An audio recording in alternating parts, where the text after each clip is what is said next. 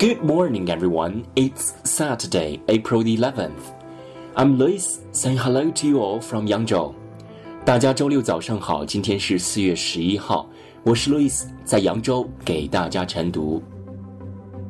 今天的中国文化特辑跟大家聊三峡 （Three Gorges）。Three There are three raging, rugged gorges on the Yangtze River named the Three Gorges, Sanxia.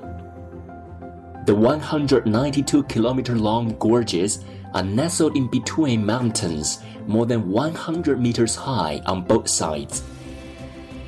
When you travel through Sanxia, water rushes past with all trees and ancient buildings competing the beautiful scenery. It is a breathtaking but pleasant experience. The main part of the Key Water project at Sanxia on the Yangtze River was finished in 2006. The dam is now able to control floods and generate electric power. The Three Gorges boasts the largest hydroelectric station in the world.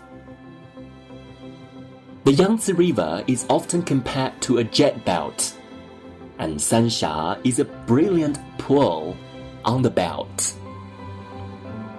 That's all about this morning's reading. Thanks for listening. See you tomorrow.